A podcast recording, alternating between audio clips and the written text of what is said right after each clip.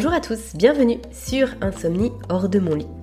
Dans ce nouvel épisode, j'ai envie de vous parler de l'apprentissage au sommeil. J'ai envie de vous parler de cette notion de acquis ou inné.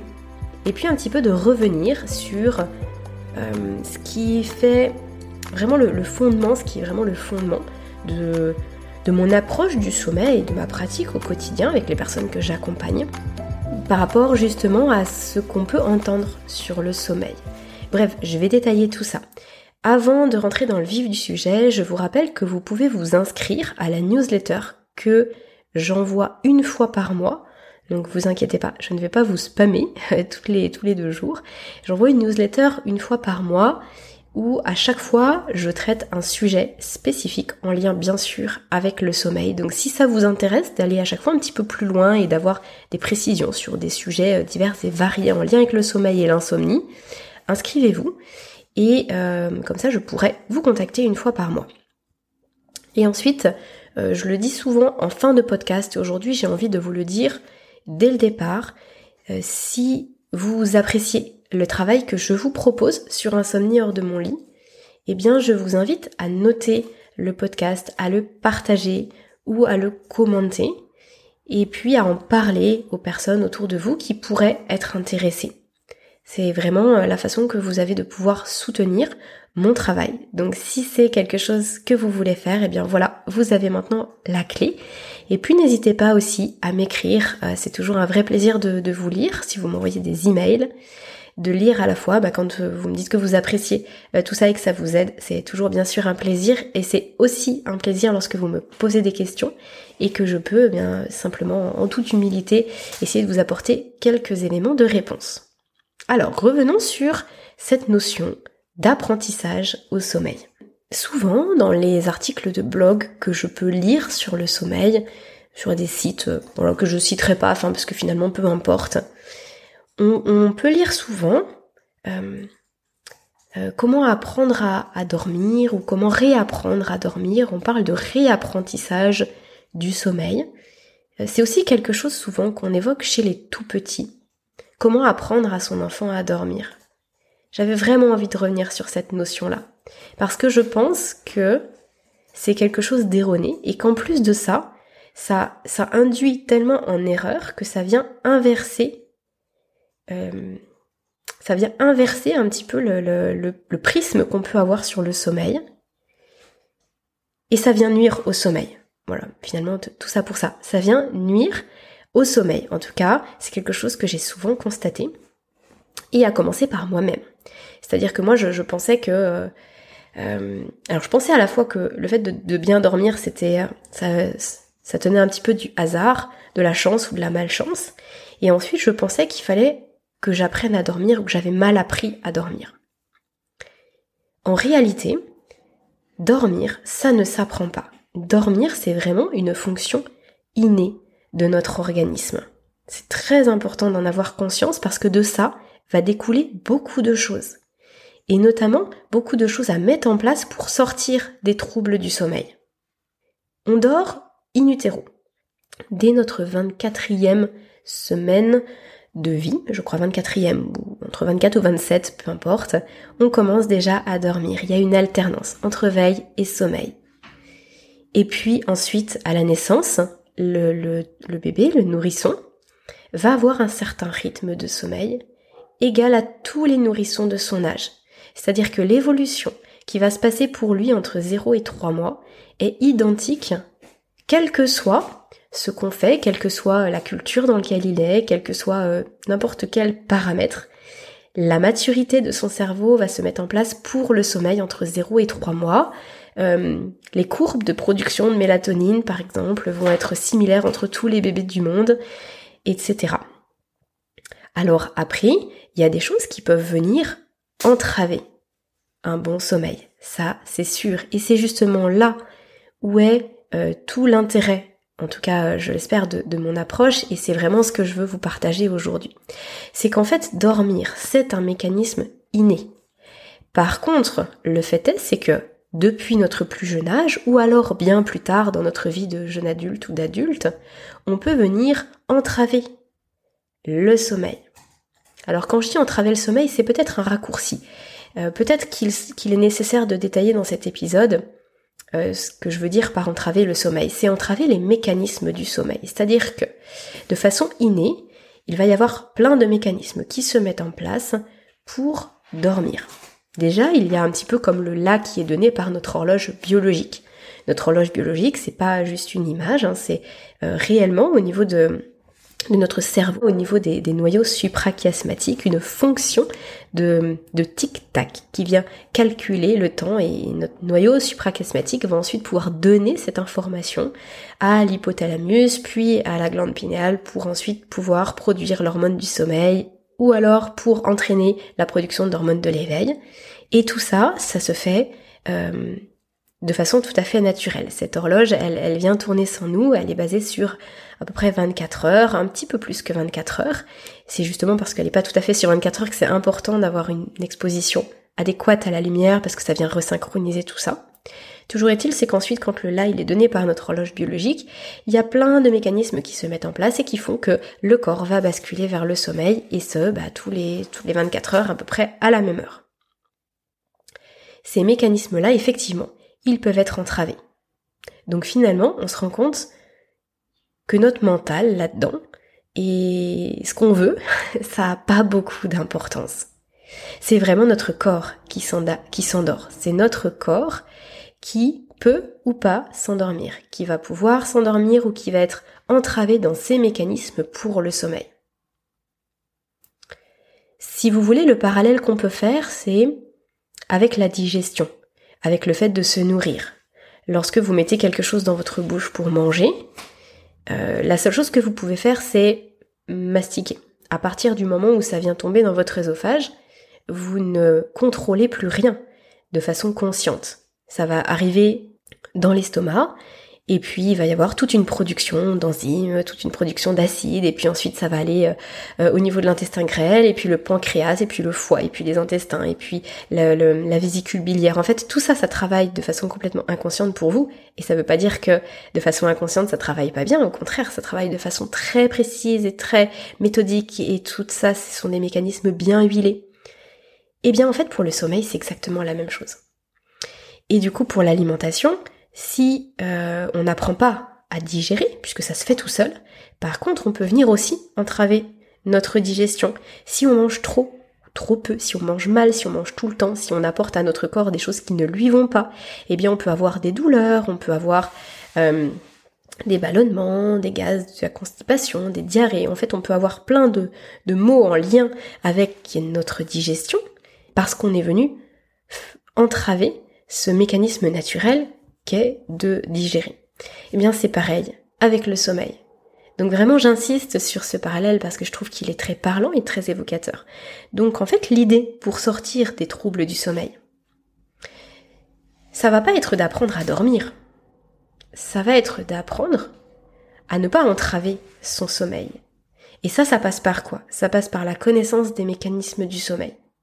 Quand on connaît quels sont les mécanismes du sommeil, eh bien, forcément, par effet euh, boule de neige, on va pouvoir savoir ce qu'il ne faut pas faire, ce qu'il faut faire et ce qu'il ne faut pas faire pour ne pas entraver notre sommeil, les mécanismes du sommeil. Donc par exemple, je vous parlais de la lumière tout à l'heure. On a besoin d'être exposé à la lumière dès que possible le matin et surtout le moins possible le soir. Parce que on comprend que c'est ça qui va permettre euh, de donner le top départ pour notre nuit, pour la production de mélatonine.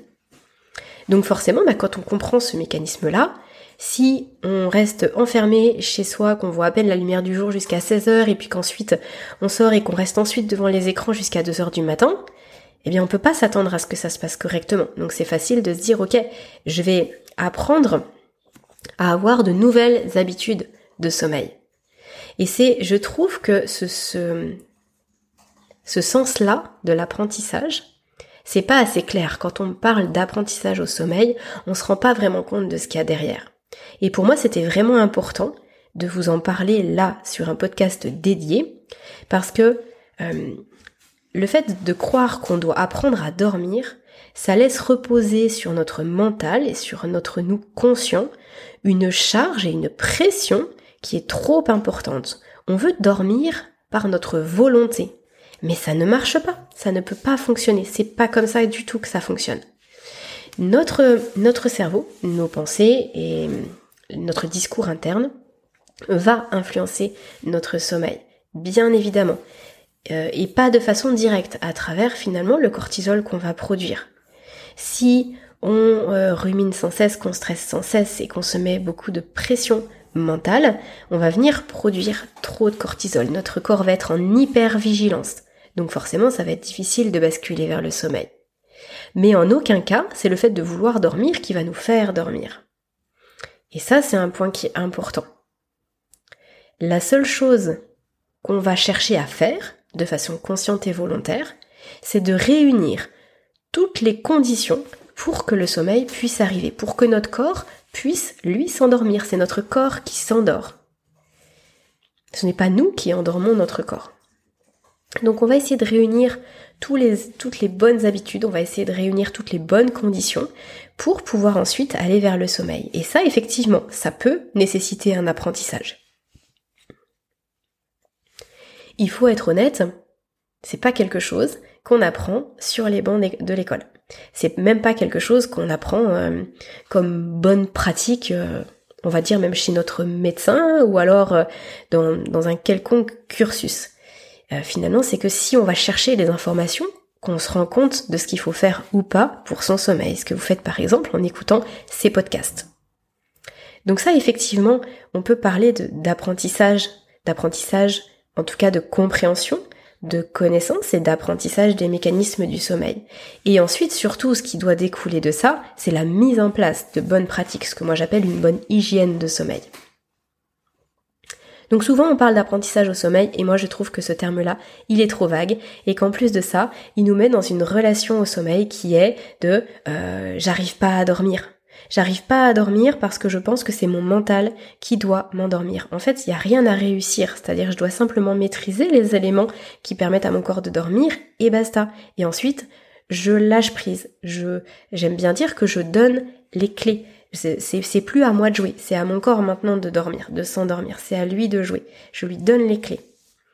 Donc oui, j'apprends comment fonctionne mon sommeil pour ensuite mettre en place de bonnes habitudes et ensuite que le sommeil puisse advenir. Et par contre, souvent, ce que je constate, et je vais finir sur ce point-là, ce que je constate souvent, c'est que euh, on parle d'apprentissage, au, de, fait d'apprendre à s'endormir, alors qu'à mon sens, c'est complètement euh, inutile de vouloir apprendre à s'endormir. Et par contre, on oublie euh, d'apprendre à hum, se créer des occasions pour se sentir bien avec son sommeil. Je m'explique. Je vous ai souvent parlé de la sieste.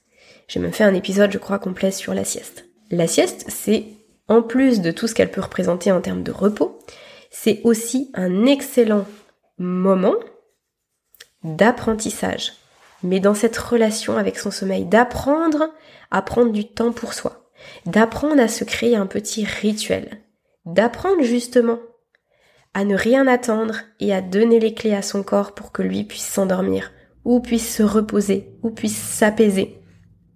C'est un excellent moment pour, euh, par exemple, euh, faire de la méditation, faire de l'auto-hypnose, faire un exercice de respiration. Ça, c'est de l'apprentissage. C'est de l'apprentissage et c'est de l'apprentissage de bonnes pratiques. Mais c'est pas de l'apprentissage à s'endormir. Il y a une vraie nuance. Donc en fait, je trouve que derrière ce terme d'apprentissage, on se trompe d'objectif. En se trompant d'objectif, on se met trop de pression. Et en se trompant d'objectif, ben, on n'arrive pas à atteindre son objectif, le vrai. Et puis l'apprentissage aussi, euh, on peut y mettre d'autres choses, donc le fait d'apprendre par exemple à bien respirer.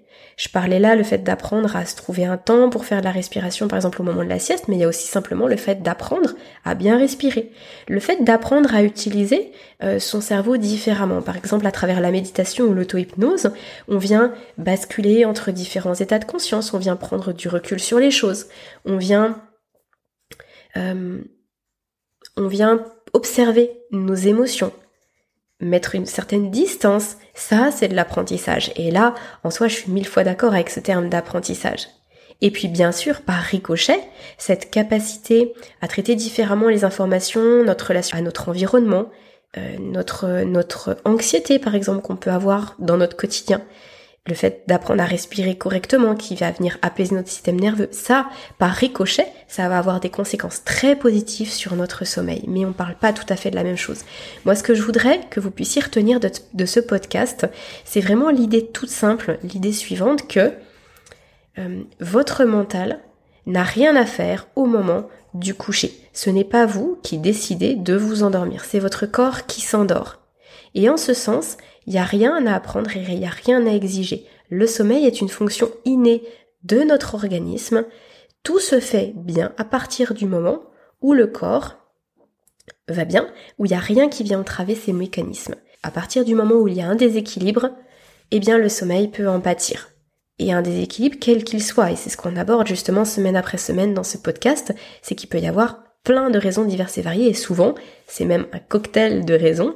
Euh, c'est pour ça que c'est pas toujours façon, c'est pas toujours évident de savoir exactement quoi, comment et qu'il faut un petit peu euh, dénouer cette espèce de pelote de nœuds.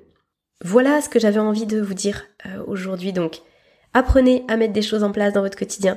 Apprenez à prendre de la distance par rapport à, à ce qui vous arrive, à mettre, à faire du tri, à gérer vos émotions, apprenez à naviguer dans vos différents états de conscience, apprenez à prendre du temps pour vous, apprenez à respirer, apprenez euh, comment fonctionne votre sommeil, apprenez de quoi votre corps a besoin pour dormir.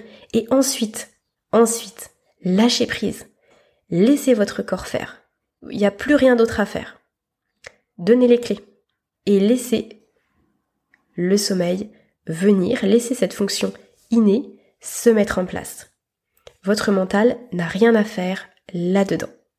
Avant de terminer cet épisode, je voulais aussi simplement vous rappeler que euh, pour ceux qui me découvrent aujourd'hui sur le podcast ou depuis peu, vous rappeler que je propose des accompagnements pour justement les personnes qui souhaiteraient un suivi individualisé pour sortir de vos troubles du sommeil. Si vous sentez que voilà, tout ce que je partage sur le podcast, vraiment ça résonne en vous, que ma philosophie résonne en vous et que c'est euh, c'est euh, possiblement ce qui peut vraiment vous convenir, mais que c'est difficile de mettre en place des choses dans le quotidien, de suivre un agenda du sommeil et puis de savoir par quoi commencer. Eh bien, euh, n'hésitez pas à prendre rendez-vous avec moi. Je propose un rendez-vous gratuit à chaque fois d'une quinzaine de minutes pour évoquer un petit peu ce qui se passe pour vous. Ça nous permet de faire connaissance et puis ça me permet de vous dire exactement bah, ce que je peux vous proposer pour aller plus loin. Je propose des consultations euh, uniques, des consultations où on fait vraiment un bilan et je vous donne une feuille de route, je mets plein de choses à votre disposition, dont l'agenda du sommeil. Je propose aussi des accompagnements où là, euh, ben, on, se, on avance main dans la main, finalement, on va plus loin ensemble. Et puis, je propose aussi euh, des conférences régulièrement. Alors, j'essaie d'en faire une par mois et que vous pouvez retrouver aussi en replay sur le site de Sleep Angel.